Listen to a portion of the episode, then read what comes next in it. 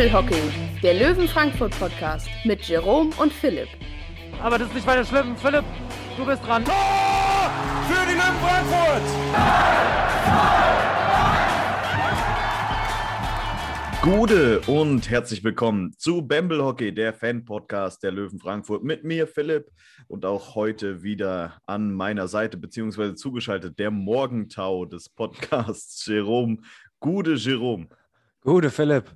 Ja, Morgentau, weil wir heute ein bisschen früher aufnehmen als gewohnt. Und das hat äh, gute Gründe, denn wir haben heute zum ersten Mal einen Gast mit dabei.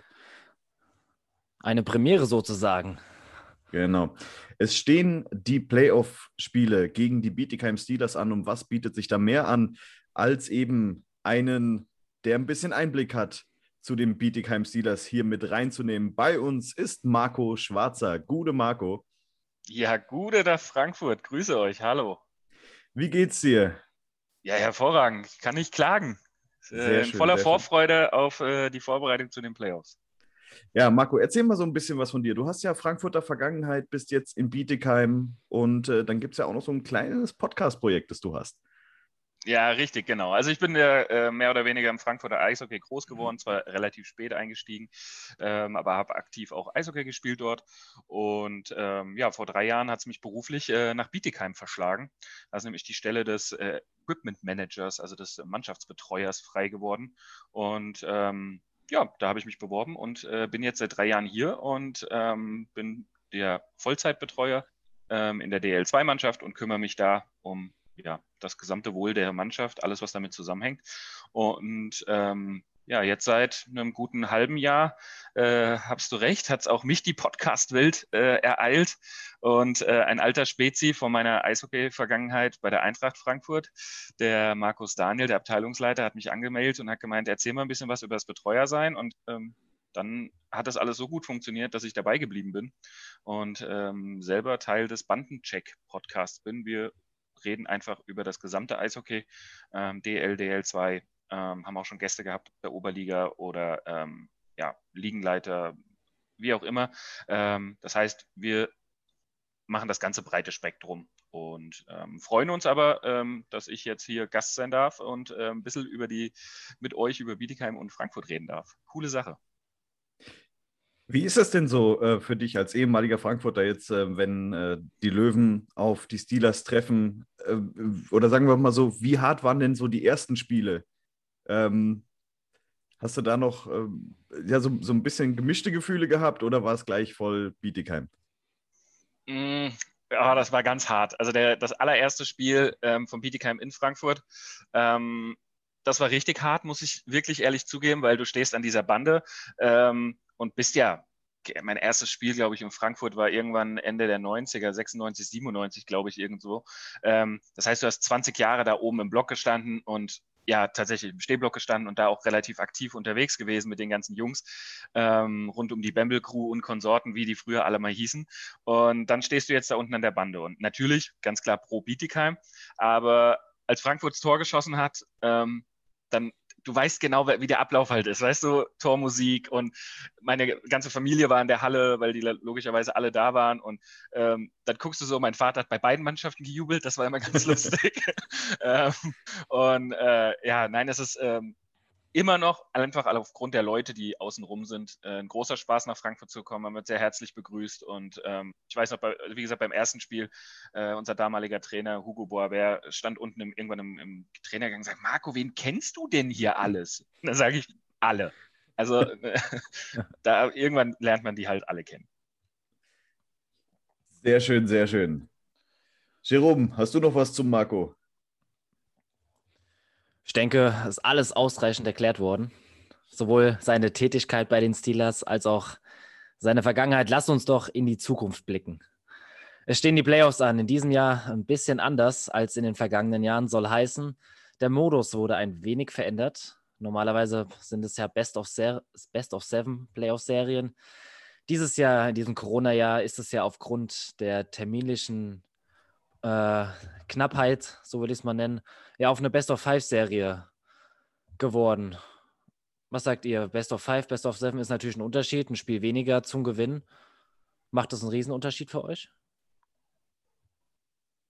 Mm. Ja, macht es einen Riesenunterschied. Ähm, ich finde einfach, dass dieses Jahr generell alles anders ist. Absolut. Ähm, die ganze Playoff-Serie steht unter einem ganz anderen Stern. Einfach auf dem Riesenfaktor, was fehlt, Playoff, äh, Fans. Ne? Ähm, und deswegen, glaube ich, ist es schon eine andere Serie. Ähm, ich finde auch schwierig zu greifen, ob du wirklich einen Heimvorteil hast ohne Zuschauer. Du musst halt nur einmal weniger Bus fahren. Wenn, genau, es ist nimmst. einfach nur für uns, ist es an sich, ähm, eine, also neben Heilbronn die zweitkürzeste Auswärtsfahrt. Ähm, Heilbronn sind 30 Kilometer, Frankfurt sind dann halt seine 180 Kilometer. Ähm, also für uns, also finde ich, glaube ich, körperlich ähm, ne, ne, ne, keinen großen Unterschied und ähm, musst du halt in drei Spielen gewinnen. Dann fährst du halt auch nur äh, einmal nach Frankfurt, also ist auch okay. Ja, ich habe immer so das Gefühl, bei Best of Five, das, das sind für mich so Oberliga-Vibes. Also irgendwie fängt für also ich habe, bei mir ist so Best of Seven im Kopf, äh, ist professionelles Eishockey und Best of Five ist halt so äh, kleinere Ligen. Und das Gefühl habe ich dieses Jahr irgendwie auch, obwohl es ja um richtig viel geht. Es geht ja um den Aufstieg. Ja, und jetzt stell dir mal vor, wir wären schon in der DEL und müssten Best of Three spielen. Und zwar durchweg bis ins Finale. Das finde ich, das finde ich grausam. Ja. Also das ist ähm, wirklich, und vor allem, so, es, es gibt auch nicht so, so ein richtiges Momentum, habe ich dann so das Gefühl, bei Best of Five. So bei Best of Seven, wenn du dann mal zwei Spiele in Folge gewinnst, dann, also selbst wenn du drei verloren hast, wenn du gewinnst nochmal zwei und äh, äh kannst da nochmal rankommen, irgendwie hat da mehr Zeit, sich so eine Rivalität zu entwickeln oder so ein richtiges Playoff-Gefühl. Bei Best of Five ist es halt einfach sofort vorbei. Auch wenn es natürlich von Spiel 1 dann noch wichtiger ist. Ähm, aber ach, ich mein, Best of Seven fand ich schon geil eigentlich. Ja, aber jetzt stell dir mal vor, angenommen, Löwen gewinnt Spiel 1 auswärts, haben dann das Heimspiel vor der Brust und da hat ja Bietigheim schon auf einmal ein bisschen mehr Druck, weil ein Auswärtsspiel musst du nicht zwingend gewinnen, sage ich mal. Ja, und dann liegst du vielleicht auf einmal plötzlich 2-0 in der Serie zurück. Und, und dann fährst du wieder nach Hause und hast richtig Druck. Ja, richtig. Ich sag mal so, wenn die Löwen die ersten äh, drei Spiele gewinnen, dann, dann finde ich den Modus natürlich super. ich glaube, da haben wir was dagegen. Ich glaube, da haben wir was dagegen. so ein bisschen was. Ähm, ja, auf jeden Fall sind wir, sind wir mal gespannt, ähm, wie dieser Modus wird. Ähm, die Serie ja. beginnt ein bisschen später, als es eigentlich geplant war. Denn äh, Marco, ihr musstet nochmal in Quarantäne. Was waren denn da die Hintergründe? Ja, genau. Ähm, letztendlich hat es ja tatsächlich, glaube ich, fast fünf Mannschaften in der Liga erwischt und ähm, irgendwie haben alle gegen Heilbronn gespielt vorher. Ähm, also Frankfurt ist da mit einem äh, grünen Auge davon gekommen, blau nicht, weil, aber ihr hattet keine Fälle. Ähm, aber wir haben ähm, Ostersamstag in Heilbronn gespielt und Ostersonntag Vormittag äh, ereilte uns der Anruf, dass wir bitte daheim bleiben sollen, dass wir in Quarantäne gehen, denn in Heilbronn gab es positive Fälle. Und dann sind alle Mannschaften getestet worden, die mit Heilbronn Kontakt hatten, beziehungsweise viele haben auch unabhängig davon dann äh, weiter getestet oder neu angefangen zu testen. Ähm, und daraus haben sich dann bei uns positive Fälle, bei Freiburg, bei Krimitschau, ähm, bei Heilbronn und bei uns, ja genau. Also wir sind dann alle irgendwie in Quarantäne gegangen. Meinst du, das hat irgendwelche Auswirkungen auf die Serie? Weil ihr könnt, ich, ich weiß nicht, wart ihr dann komplett nur zu Hause oder war äh, Training möglich? Nee, also ja, wir waren komplett zu Hause. Ähm, mhm. Das bringt die Quarantäne leider so mit sich. Ähm, das heißt, wir sind dann sonntags quasi, haben wir die Anordnung bekommen, erstmal freiwillig in Quarantäne zu gehen, zur Sicherheit, bevor wir das irgendwie, falls es jemand hat, weiter verbreiten. Ähm, das läuft bei uns wirklich sehr professionell ab. Ähm, wir haben da ein sehr gutes ähm, medizinisches Team, ähm, das da sofort reagiert hat. Ähm, dann bleibst du zu Hause und wir haben dann nicht gleich am nächsten Tag getestet, weil die Inkubationszeit einfach zu kurz wäre, sondern wir sind dann erst mittwochs auf direktem Wege in die Halle dann wirst du in einem einfachen Verfahren einzeln getestet. Also wir stehen dann mehr oder weniger, kommen alle im Abstand von zwei Minuten an der Halle an. Ähm, einmal schnell in den Physioraum rein, Stäbchen in die Nase und in den Rachen, PCR-Test und dann gehst du ohne irgendwas zu berühren, alle Türen sind offen, gehst du direkt wieder aus der Halle raus und in dein Auto nach Hause. Und ähm, dann sind wir wieder nach Hause gegangen und dann haben wir aufs Ergebnis gewartet. So, und das äh, war dann leider so, dass wir dann positive zu vermelden hatten woraufhin dann die behördliche Quarantäneanordnung kam. Okay. Ähm, das heißt, ab dem Tag, wo du einen positiven PCR-Test hast, äh, kommt die behördliche Anordnung. Also da ist auch wieder, muss man sagen, ist ja jedes Gesundheitsamt unterschiedlich. Ähm, wir haben ja gestern im deutschen Fußball gehört. Da hat es auch eine Mannschaft probiert, ähm, ähm, trotzdem Bundesliga zu spielen, obwohl sie positive Fälle haben. Das ist in Berlin ja jetzt doch anders geworden. Auch die haben eine Quarantäneanordnung bekommen. Und seitdem sitzen wir zu Hause. Für alle negativ getesteten Spieler ist es seitdem möglich, auch wieder ein logistischer Aufwand. Wir haben, ähm, wir haben einen Helfer gehabt. Ähm, der Heiko, der hat äh, dann allen Spielern Spinning Bikes nach Hause gefahren und ähm, ein paar Fitnessbänder und so weiter. Und unser Fitnesstrainer macht seitdem mit allen negativ getesteten Spielern ähm, jeden Tag ähm, ein, anderthalb Stunden lang Workout zu Hause. Man darf dabei aber auch allerdings nicht vergessen, ähm, ja, man kann sich fit halten, ist aber natürlich ein Riesenunterschied zum normalen Eistraining. Am Ende stehst Exakt, du, das ist unersetzbar. Am Ende stehst du zwei Wochen nicht auf dem Eis von daher ist es ja gut, dass die Spiele nach hinten verlegt worden sind, nochmal zwei, drei Tage, damit du halt eben diese zwei, drei Tage nochmal mehr Eiszeit dann auch hast im, im Trainingsmodus einfach. Aber ja, man merkt das natürlich schon. Also fit halten ist das eine, Eistraining ist aber definitiv das andere. Ja, und deswegen ist es halt einfach die Frage, inwieweit sich das auf die Serie auswirkt, weil wir werden am Sonntag wieder regulär aufs Eis zurückkehren in Mannschaftsstärke ähm, sodass wir dann wieder voll trainieren können und haben dementsprechend den Sonntag, Montag, Dienstag, Mittwoch und Donnerstag, also fünf volle Tage Vorbereitungszeit auf die Playoff-Serie. Ähm, das ist in Frankfurt anders, das weiß ich, äh, denn ich glaube, die Löwen trainieren schon. Das heißt, die haben einen kleinen Vorsprung, können, weiß nicht, ob es ein Vorsprung ist, sie können einfach ihr Training vielleicht auch viel besser dosieren. Ähm, und jetzt hart trainieren und nach hinten raus ein bisschen lockerer werden, um, um wirklich körperlich fit zu sein. Also ähm, da bin ich sehr gespannt drauf und glaube einfach aber an die volle Disziplin jedes Einzelnen bei uns, dass wir trotzdem vom Bulli in Bietigheim 1000 Prozent geben. Ja, es wird vor allem, denke ich mal, äh, sorry Philipp, es wird vor allem, denke ich mal, so im ersten Spiel, im ersten Drittel direkt am Anfang interessant, um zu sehen, wie kommt man ins Spiel rein. Das ist dann auch so ein bisschen, denke ich mal, auch erfolgsabhängig. Geht man mit 1 zu 0 in Führung daheim, also die Steelers jetzt, ist das vielleicht auf einmal kein Thema mehr, aber vielleicht liegt man schnell in Rückstand, dann könnte es durchaus nochmal einen Ticken schwieriger werden als eh schon. Also ich denke, das ist auch so ein bisschen äh, eine Kopfsache dann am Ende. Ja, ob wir jetzt. Ähm, ob die Löwen jetzt trainieren, weiß ich gar nicht, aber es wäre es wär mal ein Vorteil, ähm, denn das wäre ja das erste Mal, dass man richtig trainieren kann seit gefühlt drei Monaten, weil ansonsten ja. war es ja die ganze Zeit immer nur äh, Spiel, Spiel, Spiel, Spiel, äh, alle möglichen Verletzungen mit dabei ähm, tatsächlich diese, diese Pause, habe ich das Gefühl, die könnte den Löwen in die Karten spielen, zumindest, ähm, dass jetzt auch die Ausreden ausfallen. Also man hatte Training, man hat die Mannschaft eigentlich wieder äh, zusammen. Ähm, ja, da muss jetzt praktisch geliefert werden von Frankfurter Seite aus. Ja, und du hast es angesprochen, aufgrund des Zweitagesrhythmus war ja ein reguläres Training, in dem du wirklich mal ein paar Dinge feilst und die über ein paar Trainings übst, nicht möglich. Ähm, und es war vielen, vielen Verletzten nicht möglich. Alles, wir wissen es, Eishockey, man redet ja nicht viel über Verletzungen und es ist ja jetzt auch in Deutschland sehr modern geworden, nur noch von Oberkörper- und Unterkörperverletzungen zu reden. Ähm, aber da hatten viele ähm, ihre kleinen Wehwehchen, die sie mitgeschliffen haben und sich in Dienst der Mannschaft gestellt haben. Du hast vollkommen recht. Ich glaube auch, das könnte ein Vorteil sein für Frankfurt, dass sie jetzt wirklich sich davon mal erholen konnten, ausruhen konnten. Ähm, vielleicht äh, ein bisschen fitter in die Serie starten, nach hinten raus gucken wir mal. Ja, dann, also kleiner Vorteil der Löwen, den können sie auch gebrauchen, denn wir schauen mal auf die Hauptrundenpartien zwischen äh, beider Mannschaften. Und aus Frankfurter Sicht ist da die Hauptrunde gegen Bietigheim nicht so gut gelaufen. Äh, vier Spiele wurden gemacht, ein Sieg für Frankfurt, drei Siege für die Steelers. Wie habt ihr beide denn die Spiele gesehen? Jerome, fangen wir mal mit dir an.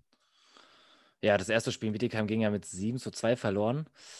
Und das zweite war ja dann auch äh, wieder in Bietigheim, was ja auch mit 0 zu 5, meine ich, relativ deutlich war, was auch äh, völlig in Ordnung so ging. Also das war ein, gut, an das erste Spiel muss ich sagen, das ist schon so lange her, da erinnere ich mich nicht mehr ganz so gut dran, aber an das äh, zweite Auswärtsspiel in Bietigheim ähm, war absolut in Ordnung, auch in dieser Höhe. Ähm, die Löwen kamen an diesen Tagen einfach nicht an ihre Form bzw. an ihre Leistung ran. Und äh, ja, letztendlich unterlag man dann zweimal deutlich in Bietigheim. Und dann das dritte Spiel war ja dann das Heimspiel. Das ging ja 5 zu 7 auf. Das war ja auch ein wildes Spiel. So nach dem Motto: Offensive ist gut, Defensive auf beiden Seiten lassen wir mal lieber bleiben heute und schauen mal, wer mehr Tore schießt. ja, aber es war ein wildes Spiel. Aber auch da hat, haben sich dann wieder die Steelers durchgesetzt. Ähm, ja, und das vierte Spiel konnte man ja dann endlich, kann man ja so quasi sagen, gegen die Steelers dann mal gewinnen mit 3 zu 2, weil man halt eben, so wie es Franz David Fritzmeier auch immer fordert, defensiv einfach stabil stand und relativ wenig zugelassen hat, beziehungsweise auch einen guten Torwart im Tor hatte und dann ja vorne die nötigen Treffer, vor allem im Powerplay gemacht hat, was ja ähm, saisonübergreifend mal so ein Auf und Ab auch immer war. Aber ja, Marco, ähm, du hast natürlich schon mal eine andere Sicht, weil du ja direkt unten am Eis stehst, nicht so wie wir in der Kommentatorenkabine. Wie hast du denn so diese Spiele unten am Eis wahrgenommen? Also ich muss dazu sagen, ähm, du hast das ganz gut zusammengefasst. Ich war mh, mm, sehr überrascht über unseren ersten Heimerfolg in der Deutlichkeit gegen Frankfurt, ähm, weil wenn mich nicht alles täuscht, kamen die Löwen mit einer ganz guten Serie nach Bietigheim ähm, waren gut unterwegs und wir waren da wirklich so, mh, hm, alles klar, gucken wir mal, das könnte eine harte Nummer werden. Und ich musste ehrlich sagen, das 7-2 war ja in der Deutlichkeit am Ende auch ähm, verdient, absolut verdient. Ähm, ich weiß noch, wir waren eigentlich war das Spiel relativ ausgeglichen. Aber ich glaube, wir sind da an einen Faktor einfach gekommen, der sich, ich weiß nicht, bei, bei beiden Mannschaften so ein bisschen ähm, durch die Saison zieht. Ähm, bei uns hat da Jimmy Hertel gespielt und das Spiel gewonnen, richtig. Ähm, und bei euch hat gespielt der Patrick Klein. Ähm, und ich finde, dieser Wechsel zwischen Klein und Kutschis ähm, durch die ganze Saison, der war für mich immer schwer greifbar. Wer ist jetzt gerade so ähm, wirklich der, also ich will nicht sagen der Nummer 1 Goalie, weil bei vielen Mannschaften gibt es das nicht mehr. Aber ähm, ja, das war so für mich der Faktor, weil also in dem Spiel, muss man leider sagen, war nicht da. Also da war null Sicherheit. Jeder Puck wurde prallen gelassen und dann hast du halt Leute vorm Tor, die das reinmachen. Ähm, es war zu deutlich ein bisschen, weil das 7-2 das einfach nicht widerspiegelt. Das Spiel war eigentlich schon leichter Vorteil für uns, aber ähm, das hat mich überrascht, weil Frankfurt mit einer guten Serie nach Bietigheim kam, mit guten Erfolgen ähm, und dann war körperlich null Präsenz da. Aber wir haben ja letzte Woche gehört, ihr habt noch mit einem anderen Trainer in der Saison begonnen. Also ich habe euren Podcast gehört. Ja, genau so ist es. Ähm, mit Oli Salo ging es ja in die Saison und er wurde ja dann nach dem Derby in Kassel Mitte, Ende Dezember dann auch von seiner Tätigkeit entbunden. Ähm, ja, ist natürlich jetzt schwer zu sagen, ob es irgendwie daran lag. Äh, Finde ich jetzt auch nicht fair im Nachhinein so irgendwie darüber zu spekulieren. Ähm, letztendlich hat einiges nicht gepasst. Ähm, auch an diesem Tag, einfach von der Leistung her, wie du gesagt hast. Und ja, man muss das akzeptieren und eben daraus seine Lehren ziehen. Und das haben sie äh, auch gemacht. Und ja, letztlich hat es dann noch zu dem einen Sieg da gelangt. Jetzt äh, relativ am Ende gegen Bietigheim. Da hat man ja mit 3 zu 2 das Heimspiel gewonnen. Allerdings auch da wurde es ja zum Schluss nochmal spannend, denn die Steelers ja mit dem Unterzahltor kurz vor Schluss wurde es ja auf einmal nochmal eng. Ähm, ich würde sagen, Bietigheim hat sich dann so ein bisschen selbst aus der Partie genommen, indem noch ein, zwei weitere Strafen folgten. Aber gerade das Unterzahlspiel, auf das will ich hinaus, ist ja auch ein richtiges Ass für die Steelers. Ich glaube, zwölf Tore in Unterzahl in dieser Saison ist mit Abstand zu Platz zwei äh, der Bestwert. Glaube, äh, auf Platz zwei der Best, äh, also der zweitbeste Wert liegt bei neun. Also Marco, was, was esst ihr da im, im Ellertal? Also, dass ihr da in Unterzahl äh, so, so gut funktioniert. Ja, tatsächlich muss man sagen, ähm, dieses Umschaltspiel, wenn du einen Puckbesitz bekommst, ich weiß nicht, ob wir da einfach anders sind vielleicht und die nicht immer gleich nur wild rausprügeln. Ähm, wir haben aber natürlich eine Waffe, ähm, muss man ehrlich sagen, und das ist auch kein Geheimnis, das weiß jeder in der Liga. Ähm, Alexander Preibisch, ähm, der Mann ist einfach unfassbar schnell auf dem Eis. Ähm, und äh, der Erik Horland, der DL2, äh, wenn der da einmal äh, die Füße in die Hand nimmt, dann ist der vielen einfach weggelaufen. Und ähm, wir haben da Unterzahlformationen, die einfach gut funktionieren. Wie gesagt, das ist äh, kein großes Geheimnis, dass er liebend gerne mit Benny Zintek zusammenspielt. Ähm, und natürlich, ähm, du hast auch in Unterzahl unseren absoluten Topspieler mit ähm, Riley Sheen und mit Matt McKnight, ähm, das ebenfalls einfach eine äh, Kombi ist, die, die ein sehr gutes Eishockey-Verständnis füreinander haben und ähm, Riley ebenfalls sehr, sehr schnell ist. Also ähm, das hat bisher gut funktioniert. Ähm, ist aber auch die Sache, dafür musst du erstmal eine Strafzeit fabrizieren und eigentlich ähm, gewinnst du Spiele auf der Strafbank nicht. Deswegen, ähm, da hoffe ich tatsächlich, dass wir wenig Unterzahltore schießen müssen, ähm, weil dann bringen wir Frankfurt ins Powerplay und das mag ich wirklich nicht, weil da sind so viele starke Einzelspieler auf dem Eis. Ja, absolut. Wir, die Löwen sind ja im Powerplay äh, absolut tödlich. äh, in dieser Saison. Was, was haben wir, glaube ich, eine Quote von 19 Prozent oder was? Das ist, äh, und, und Ja, da muss man- 19,6, sehr gut, Ja. ja.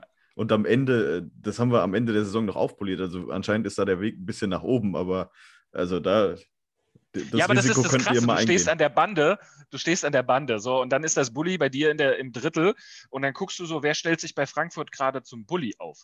Ja, und da, damals, also als mir das damals äh, aufgefallen ist, da war es halt noch Mitchell, jetzt ist er leider verletzt und ähm, gute Besserung.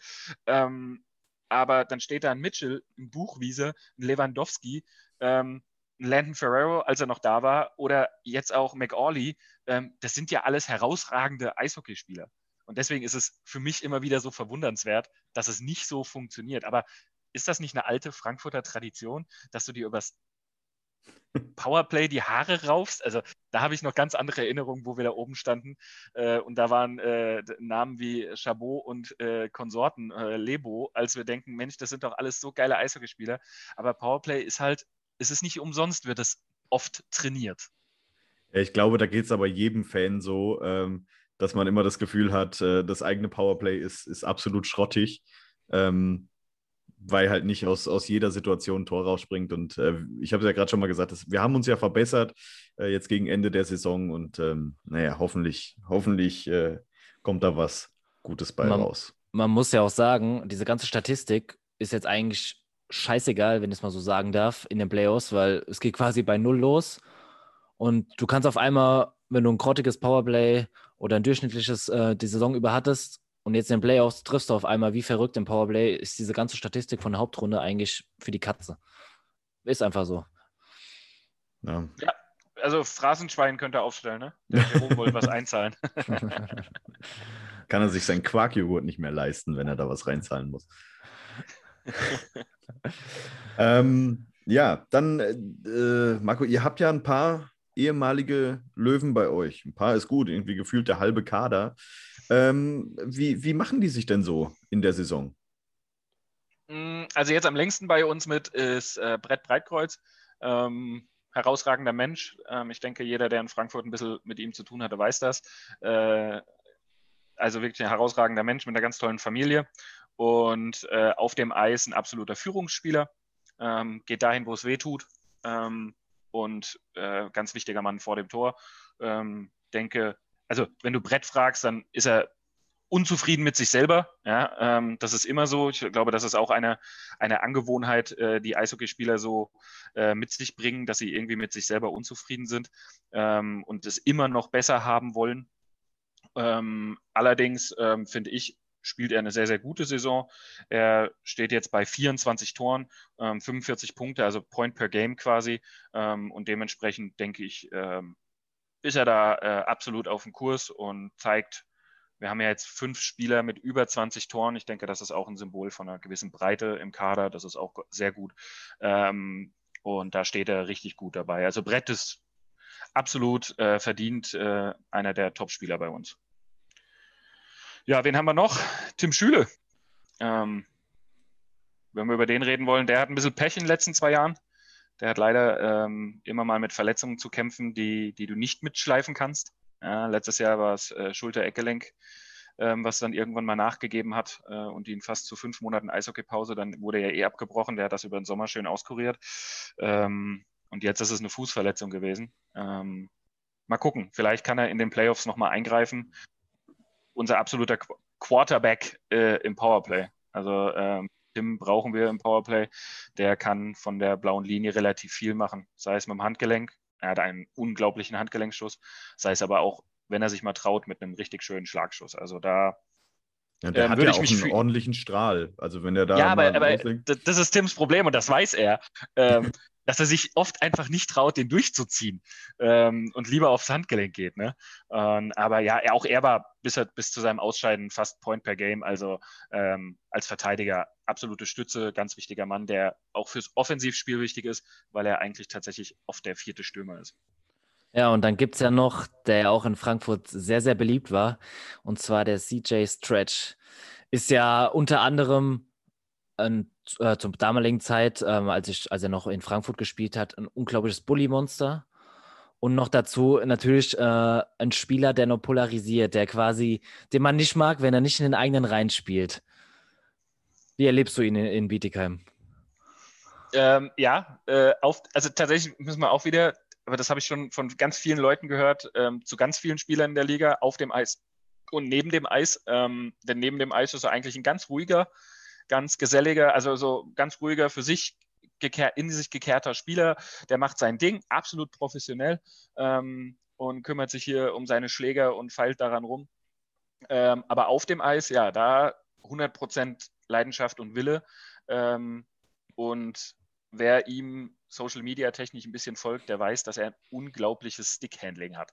Ähm, also was der teilweise auch für uns ganz wichtig abfängt an Pucks, die irgendwo durch die Luft fliegen, die er antizipiert, wie man ja so schön sagt, äh, wo er das Spiel einfach echt gut liest und, und ganz viele Pässe des Gegners abfangen kann. Wahnsinnige Qualität und ein super, ein super Typ. Und Pass oder Torschuss ähm, kann er beides herausragend. Ja, und dann gibt es noch einen äh, Spieler mit äh, Frankfurter Vergangenheit äh, im Tor, nämlich äh, Jimmy Hertel. Ähm, wie sieht es denn da aus? Äh, konnte er sich gegen Cody Brenner durchsetzen oder sind die beiden eher gleichgestellt? Ähm, was ist so dein Eindruck? Mm, ich würde sagen, Jimmy hatte ein bisschen schwierigen Beginn bei uns. Ähm, neu in die Mannschaft gekommen. Ähm, natürlich in Frankfurt hat er eine, ähm, auch, finde ich, eine sehr gute Saison gespielt. Guckt auf seine Statistiken. Also die Fangquote, ähm, Gegentorschnitt, muss man immer ein bisschen differenziert sehen. Cody Brenner hatte in seiner Oberligasaison oder DL2-Saison Deckendorf zwar einen Gegentorschnitt von über drei, aber eine Fangquote von 92 Prozent. Also ähm, wenn du halt jedes Spiel 40 Schüsse aufs Tor bekommst und dann mal drei reingehen, dann ist das was anderes, als wenn du nur 20 Schüsse bekommst. Deswegen muss man, finde ich, gerade als Eishockey-Torhüter muss ein bisschen differenziert bewerten. Ähm, aber Jimmy hatte einen schwierigen Start, ein bisschen bei uns. Ähm, das hatte mit, einer Verletzung aus dem Sommer zu tun, die er dann auskuriert hat ähm, in den ersten Wochen und deswegen auch ganz wenig Vorbereitung nur gespielt hat und deswegen auch leider ähm, nicht so gut gestartet ist. Das für ihn selber, das nervt ihn wahnsinnig und deswegen seine Statistik auch echt nicht gut aussieht. Ähm, in den letzten 10, 15 Spielen, die er jetzt für uns gemacht hat, ähm, auch weil Cody nicht dabei war, ähm, konnten wir uns auf Jimmy absolut verlassen. Ähm, er ist immer besser in den Rhythmus reingekommen und ähm, ja, schade, dass wir jetzt unterbrochen wurden. Ähm, ich glaube, er hätte gerne ohne Pause weitergemacht, weil jetzt war er richtig im Flow drin und genau, deswegen ich glaube, jetzt am Ende ähm, ist ein absolut sicherer Rückhalt für uns gewesen. Ja, das ist ja so eine kleine Parallele auch äh, zu den Löwen.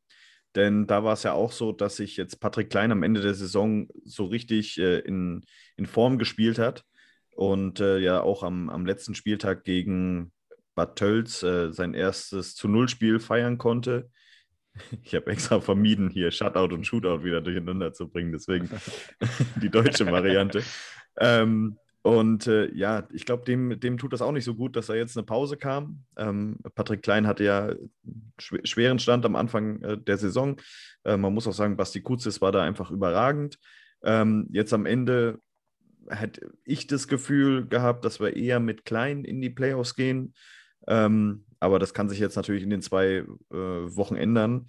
Ähm, die da Pause dazwischen war, aber da hat ja, Franz ihr habt dann, ihr habt dann die Torhüter gewechselt, ne? Also ihr habt dann immer jedes Spiel immer abwechselnd, ähm, habe ich so Ja, man, man hatte so ein, ich, es war irgendwie immer so gefühlt, äh, Basti hat, hat drei Spiele gemacht und Patrick kam dann für zwei Spiele rein. Also es war immer so ein bisschen, also es war eine, eine ordentliche Rotation drin, immer. Also du hattest nicht äh, von Anfang an nicht einen festen Torhüter. Das war, glaube ich, das Rennen war relativ offen.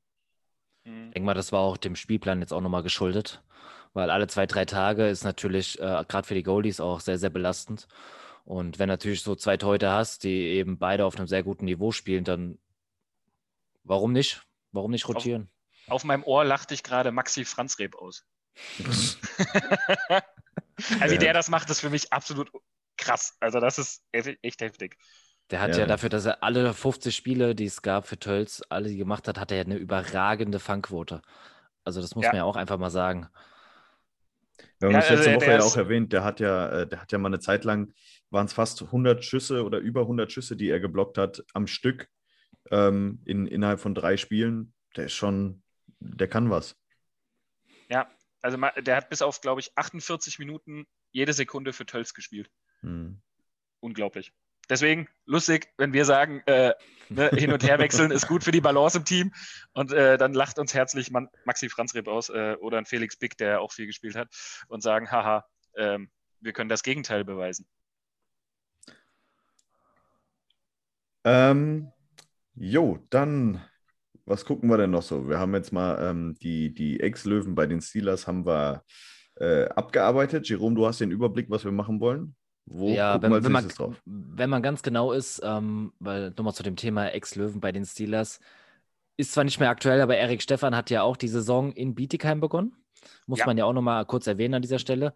So ungefähr die Hälfte der Saison, bevor er dann zurück nach Frankfurt gewechselt ist, kann man sagen, weil er kam ja auch aus Frankfurt, beziehungsweise aus der DL und davor in Frankfurt gespielt. Ja, ist jetzt zurück in Frankfurt, wurde äh, auch in der Phase verpflichtet, wo die Löwen teilweise nur mit vier beziehungsweise fünf Verteidigern aufgelaufen sind. Und ja, tut den Frankfurter Spiel gut. Er hat ja letztes Jahr auch schon in Bietigheim das ein oder andere Spiel absolviert. Deshalb wird auch Marco ihn, denke ich mal, genauer kennen. Ja, er war vor allem in Bietigheim äh, feiner Kerl und äh, fast mein Nachbar. Ähm, äh, also äh, zu Erik. Äh, Aber ich, mal, äh, mal, ganz kurz, wie, Bietigheim ist jetzt nicht so groß, dass dann nicht fast jeder der Nachbar ist von dir, oder? Ja, ja, jein, jein. Also, es heißt, ist ja offiziell Bietigheim-Bissingen. Also, ähm, du hast, äh, dazwischen ist so die Enns, ja, also in Frankfurt nennt man das Main, hier nennt man das die Enns. Äh, klingt dementsprechend auch schon viel kleiner. ähm, und auf der einen Seite hast du Bietigheim und auf der anderen Seite hast du Bissingen. Aber viele unserer Spieler sind ähm, ähm, auch in Ortsteilen untergebracht, ähm, einfach außenrum. Besigheim, Bönnigheim, Sachsenheim, was es hier alles so gibt. Ähm, ich sage immer noch Sachsenhausen, das ist so lustig. Das rutscht mir so oft raus, wenn, wenn, ich irgendwie mich hier unterhalte und sage, ja, Sachsenhausen, äh, Sachsenheim. Ähm, das ist noch so drin bei mir. Und ähm, ja, da deswegen äh, ist tatsächlich hier in Bissingen, auf, auf der Seite, wo ich in Bissingen wohne, ist es tatsächlich nur Erik, ähm, der hier fast mein Nachbar, wie gesagt, war, zwei Straßen weiter. Und ähm, ein ganz feiner Typ. Ähm, also wer richtig gute vegane Lokale in Frankfurt sucht, fragt bei Erik nach, weil ähm, der ist der absolute Spezi, ähm, der alte vegane Koch. Und ähm, richtig cooler Typ, ganz feiner Mensch und sehr guter Verteidiger. Und, und, und ja, jetzt ist er in Frankfurt und ich glaube, das ist ähm, tatsächlich für ihn so ein Kreis, der sich da schließt. Ähm, da hat er sich sehr wohl gefühlt. Ähm, da hat er Titel gewonnen. Ähm, und ähm, deswegen, glaube ich, war das natürlich auch einer der Gründe, da wieder hin zurückzukommen, weil da weiß er, was er hat. Ne? Also er kommt in ein Umfeld, was er kennt. Und das macht es natürlich auch jedem einfacher, ähm, seine Leistung direkt wieder abzurufen. Ja, man muss auch sagen, er hat die Abwehr deutlich stabilisiert, als er dann kam. Natürlich hat es ein, zwei Spiele ähm, gebraucht, bis er dann so richtig äh, auch in den Fluss mit der Mannschaft kam. Ähm, aber er war ein absoluter Mehrwert äh, für die Mannschaft und äh, eine wichtige und gute Verpflichtung für die Löwen. So, ja, also beide äh, Mannschaften dann also ab Freitag im Einsatz in den Playoffs. Die äh, Steelers haben Heimrecht, haben die Hauptrunde auf dem vierten Platz abgeschlossen, die Löwen eben auf dem fünften. Das heißt, im besten Falle Bietigheim mit drei Heimspielen und Frankfurt versucht natürlich alles, um zwei Heimspiele an den Main zu holen. Die Playoffs beginnen allerdings schon einen Tag vorher am Donnerstag und zwar mit den Partien Kassel gegen Heilbronn und Bad Tölz gegen Ravensburg. Was denkt ihr denn, wer sich da durchsetzen wird? Ja, also bei Kassel gegen Heilbronn ist es ja so, dass Heilbronn ja genauso wie Bietigheim ebenfalls in Quarantäne ist, noch, glaube auch bis äh, zum Ende äh, des Wochenendes. Und dann auch quasi nur, in Anführungszeichen, diese fünf Tage Vorbereitung hat, bevor sie dann ins Spielgeschehen eingreifen. Und Kassel ist ja durchweg die Saison einfach sowas von stabil gewesen und geblieben. Natürlich beginnt es bei Null, aber für mich ist da Kassel ganz klarer Favorit in dieser Serie. Muss man eigentlich nicht drüber reden, oder? Ja, ich hätte tatsächlich gedacht, ohne diese Corona-Geschichte, glaube ich, wäre Heilbronn ein krasser Prüfstein gewesen für ähm, Kassel. Ähm, denn die li liegen denen so gar nicht. Und in äh, Heilbronn hat sich einiges getan, nachdem die Adler Mannheim da die organisatorische Führung wieder übernommen haben, äh, samt Trainer und auch Spieler, ja, mit Yannick Valenti. Ähm, die sie da wieder hingeschickt haben. Ähm, jetzt mit den doch leider sehr vielen Corona-Fällen glaube ich auch, dass äh, Kassel mit einer sehr guten Vorbereitung ähm, da gut durchgehen wird durch die Serie. Euer Tipp? Ich sage, Kassel macht äh, 3 zu 1. Schließe ich mich an. Ah, das wäre jetzt langweilig, wenn ich auch. Ich sage 3-0. Ja, natürlich. Als, als das, der deutlich bessere Torhüter. ja. Muss, man gönnt sich da nichts da unten bei euch, oder? Das ist halt Unterland, ne? Da, ja. Nee, da gönnt man sich wirklich nicht viel. Wir, aber äh, wir sind da natürlich komplett anders. Ähm, wir haben uns noch nicht einmal gefreut, dass Bad Nauheim die Playoffs verpasst hat. Wir haben das nicht einmal erwähnt oder irgendwie ironisch gemeint. Die haben ähm, Saisonende, meinst du? Ich, ich glaube ja. Ich glaube ja, ah, okay. aber ähm, auch, auch irgendwie ein bisschen freiwillig, glaube ich. ähm, aber es ist ja nichts Neues. Ist ja nichts Neues. Ja. Sobald der, sobald äh, der Kurteich äh, auftaut, ist die Saison zu Ende. Wo willst du denn dann spielen? ähm, die zweite Partie dann am Donnerstag Bad Tölz gegen Ravensburg. Und das ist ein bisschen enger von den Mannschaften her, ne? Ja, Tölz gegen Ravensburg. Also könnte eine knackige Serie werden. Also da, da kann man sich, denke ich mal, auf die Spiele auch freuen. Also ich denke, die werden hart umkämpft werden, die Spiele, denn Tölz hat ja auch bewiesen, auch mit einem kleinen Kader sind sie sehr, sehr gut unterwegs. Aber auch Ravensburg ist ja von dem Kader her, wenn ich mir allein mal so den Namen nur Hospital so in den Kopf rufe, ist da auch schon sehr, sehr gut besetzt kam zum Schluss auch immer besser in Fahrt. Also es wird eine sehr, sehr spannende Serie, die, denke ich mal, über die volle Distanz auch gehen wird. Ja, bin ich äh, eurer Meinung. Ähm, Ravensburg war für mich, da hatte ich eher mit gerechnet, dass die, ich will nicht sagen herschenken, das macht keiner gerne, ähm, aber die stehen auch vor einem großen Umbruch im Sommer. Die haben jetzt gestern gerade ihre beiden neuen Geschäftsführer bekannt gegeben als Ersatz für Rainer Schahn, der ja nach 17 Jahren aufhört. Ähm, und man weiß auch, dass ein neuer Trainer kommt und ähm, ja, dann, dann stellst du dir halt doch schon die Frage, wenn, ich, wenn du weißt, dass du weggehst, beispielsweise, hm, blocke ich jetzt den einen Schuss noch oder blocke ich ihn nicht. Deswegen hatte ich eigentlich echt mitgerechnet, dass Ravensburg da vielleicht noch rausrutscht. Aber sie haben sich komplett gewandelt und ähm, jetzt ähm, haben sie da eine ganz gute Handschrift. Ähm, da muss Tölz sich strecken. Ähm, aber da kommt es jetzt wieder drauf an, ne? Zwei Tagesserie, also zwei Tagesrhythmus, ähm, kleiner Kader, aber sie haben es ja über die ganze Saison geschafft. Also ich glaube, also meine, ich glaube 3, 2 Tölz. Ja, und damit äh, haben wir alle drei das gleiche getippt, weil es ist einfach egal, wie klein der Kader ist. Äh, Bad Tölz mit, mit Kevin Gaudet als, als Trainer, der weiß einfach, äh, wie man mit einem kleinen Kader umzugehen hat. Der weiß, wie man Playoffs angeht. Äh, von daher äh, sehe ich da äh, zwar eine enge Serie, aber am Ende dann doch Bad Tölz als Sieger. Ja, vor allem einfach mit Pfleger, Reed Gardiner, Max French, der, ja, die, die haben ja alle das Potenzial, Spieler des Jahres in der DL2 zu werden. Ähm, das ist ja unglaublich, diese Offensive. Und dann im Tor natürlich noch Maxi Franz Repp. Der ewige Maxi. Ähm, äh, by the way, äh, Landshut hat ja momentan, äh, holt ja gefühlt jeden Spieler, der, äh, der 50 äh, plus Tore schießt in der Saison. Mir wird da ein bisschen Angst und Bange, wenn man, was, was die nächste Saison da offensiv auffahren können. Wie siehst du es denn, Marco? Weil Jerome und ich hatten da in der letzten Folge schon mal drüber gesprochen. Ja, ohne meinen Anwalt darf ich mich hier nicht zu äußern. Nein. ähm, äh, ja, es ist abgefahren. Also Landshut profitiert. Ich habe mich gefragt, wie machen die das? Ne? Ähm, es ist ja eigentlich noch ja ein Riesentraditionsstandort, der aber ja doch erst seine zweite DL2-Saison jetzt wieder gespielt hat. Ähm, wie machen die das finanziell? Man weiß ja, das Stadion ist jetzt fast fertig im Umbau und da entstehen Logen. Und äh, da haben wohl Sponsoren halt ihre Verträge jetzt schon sehr ausreichend bezahlt ähm, für künftige äh, Logenbelegungen. Aber ähm, wann wir Zuschauer wieder haben, das wissen wir ja leider nicht. Von daher, wenn das so ist, dann sehr mutig, aber ne, hören sagen, weiß man nicht, keine Ahnung. Ähm, nur Marco Pfleger zu verpflichten, Hut ab. Andy Schwarz zu verpflichten als Verteidiger, auch Frankfurter Vergangenheit, Respekt. Ähm, O'Brien zu behalten. Ja O'Brien und Power zu behalten. Äh, da, wie gesagt, Pfleger dazu. Und jetzt haben sie am Tor noch Olaf Schmidt geholt und Petzold bleibt. Das haben sie ja, glaube ich, auch schon irgendwo mal jetzt. Sie hatten jetzt die Abgänge bekannt gegeben und damit ist auch klar, dass Petzold bleibt. Ähm, das heißt, du hast ein Torhüter-Duo mit Petzold und äh, Olaf Schmidt. Herausragend. Ähm, Ne? Der eine kann seine Erfahrung noch an den anderen jungen Deutsch-Kanadier weitergeben. Ähm, und wenn da noch Namen kommen, die man so hört im, im Flüstertunnel, huh, wow, dann ähm, wird äh, Landshut nächstes Jahr eine richtig gute Rolle spielen. Also ähm, müssen wir es schaffen, dieses Jahr eben aufzusteigen. Nächste Partie in den Playoffs. Äh, die Wölfe Freiburg gegen den ESV Kaufbeuren.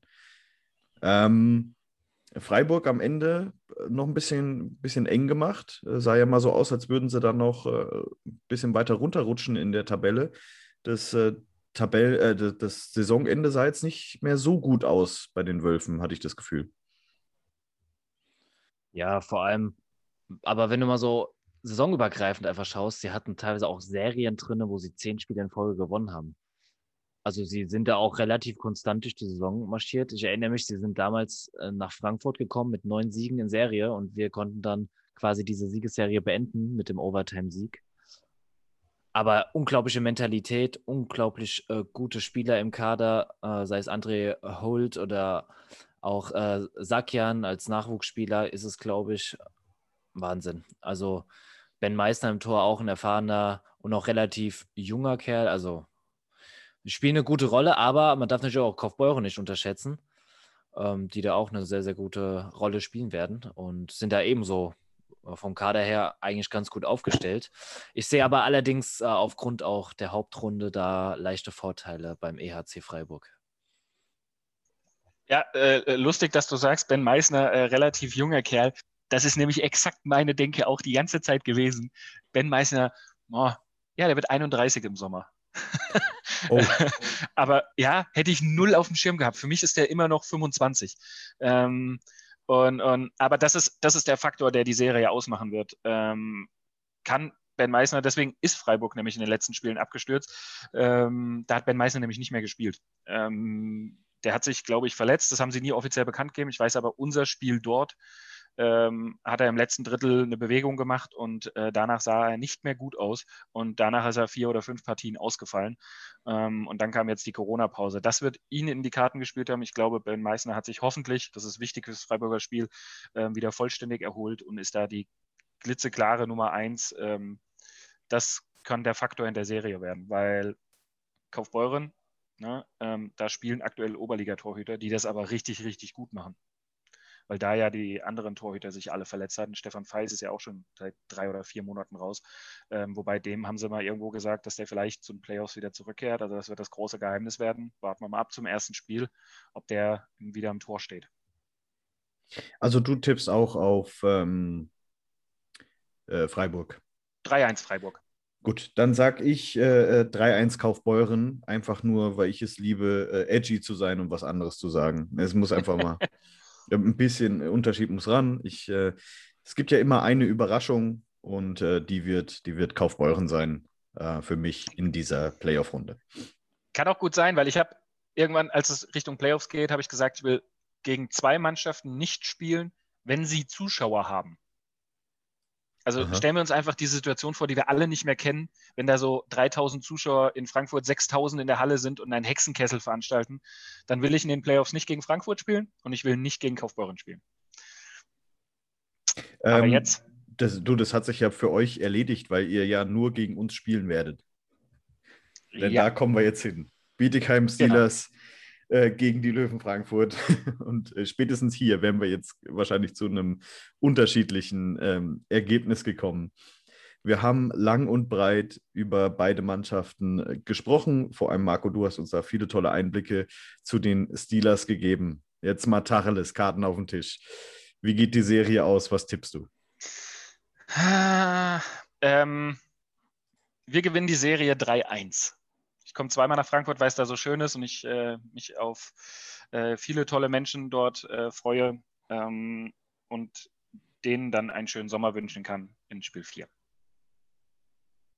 Jerome, da müssen wir dagegen halten, oder? Ja, definitiv. Also ich glaube, es wird äh, hin und her gehen und ich glaube tatsächlich, dass diese Serie auch über die vollen fünf Spiele gehen wird, aber natürlich dann auch mit dem besseren Ende in Frankfurt. Und bin da gute Dinge, dass man eben dann auch ähm, ins Halbfinale einziehen kann. Ich überlege gerade, weil ich ja immer bei meinen Tipps so weit daneben liege. dass ich jetzt einfach 3-0 Bietigheim tippe und hoffe, dass es anders kommt. Aber ähm, ich glaube auch tatsächlich, dass es über die volle Distanz geht und natürlich, wir, wir sind der Bamble Hockey Podcast. Natürlich tippe ich, äh, dass die Löwen äh, dann mit 3 zu 2 äh, weiterkommen. Aber das wird, das wird eine tolle Serie, bin ich fest davon überzeugt. Gegen Bietigheim war es immer klasse. Ähm, schade, schade, dass keine Zuschauer da sind, weil vor allem die Auswärtsfahrten nach Bietigheim einfach immer überragend waren. Ähm, sowohl von der Stimmung her als auch der, der Block, die Anfahrt. Es passt einfach alles, wenn man äh, zu einer Playoff-Serie äh, nach Bietigheim muss. Ähm, außer dieser, dieser Drecksblitzer, den ihr da habt vor dem, vor dem Stadion. Ähm, ey, was der mich schon Geld gekostet hat, irre, weil ich vergesse das jedes Mal wieder. Ja, und vor allem, wenn man von der Autobahn reinfährt, äh, in dem Tun vor unserem Tunnel Ja, und im Tunnel sind auch noch zwei. schön. Das- 60, ne? Denkt dran, wenn ihr hierher kommt, Jungs. Ich weiß nicht, äh, aber äh, äh, da ist äh, im Tunnel ist ein Schwarzlichtblitzer, den sieht man vor allem nicht. Man kriegt nur ganz viele Strafzettel da nach Hause geschickt. Da können so ein oder andere Spielerfrau bei uns ein Lied von singen, glaubt mir. naja, manchmal muss es halt eben schnell gehen. Ähm, aber auf jeden Fall, ja, wirklich, wirklich schade, denn ähm, die Auswärtsfahrten nach Bietigheim haben, haben immer viel Spaß gemacht und äh, waren ja auch äh, öfter mal erfolgreich für die Löwen. Perfekt. Dann haben wir also ähm, diese Folge Nummer 8 vom Bamble Hockey, der Fan-Podcast der Löwen Frankfurt, im Sack. Marco, mach du noch mal kurz ein bisschen Werbung für deinen Podcast. Ja, vielen Dank. Wir nehmen nämlich heute Nachmittag ähm, äh, auf. Also äh, in ein paar Stunden werden wir uns wieder breit über das Eishockey unterhalten und die Folge wird dann heute Abend, ähm, also bei uns ist es jetzt der 16.04. gerade, während wir aufnehmen, ähm, an einem Freitag äh, rauskommen. Also ähm, klickt euch mal rein, Spotify oder alle äh, Podcast-Catcher, die ihr so kennt. Ähm, Bandencheck, der Eishockey-Podcast. Und äh, wir werden auch ein Augenmerk auf die Playoffs in der DL und der DL2 legen. Also vielen, vielen Dank, äh, dass ich das hier sagen darf und ähm, euch weiterhin viel, viel Erfolg, Jungs. Ähm, cooler Podcast, macht da weiter. Ähm, kann sich eigentlich jedes Team darüber freuen, wenn es äh, Leute gibt, die äh, so viel Einblick den Fans geben wollen. Finde ich klasse, dass ihr das macht. Und ähm, viele gute Folgen, viele geile Gäste ähm, und äh, eine ganz, ganz spannende Playoff-Serie. Danke, dass ich Gast sein durfte. Wir werden, vielleicht werden wir uns ja nach der Playoff-Serie nochmal sprechen ähm, und das dann so ein bisschen äh, rekapitulieren, was dann in diesen Wochen passiert ist. Jerome, gibt es von dir noch abschließende Worte? Ja, äh, ich kann eigentlich das Kompliment nur zurückgeben. Macht auch ebenso weiter und ja, danke, dass du unser Gast heute warst, dass du dir die Zeit genommen hast und einfach hier mit uns diese Folge zusammen gemacht hast. Danke dir. Und an unsere Hörer dann wie immer, liked uns, teilt uns, folgt uns auf Instagram, auf Facebook, Bamble Hockey, der Eishockey-Podcast der Löwen Frankfurt. Und bevor wir hier wieder ins Schwafeln kommen, machen wir einfach einen harten Cut. Macht's gut. Ciao. Und tschüss. Ciao.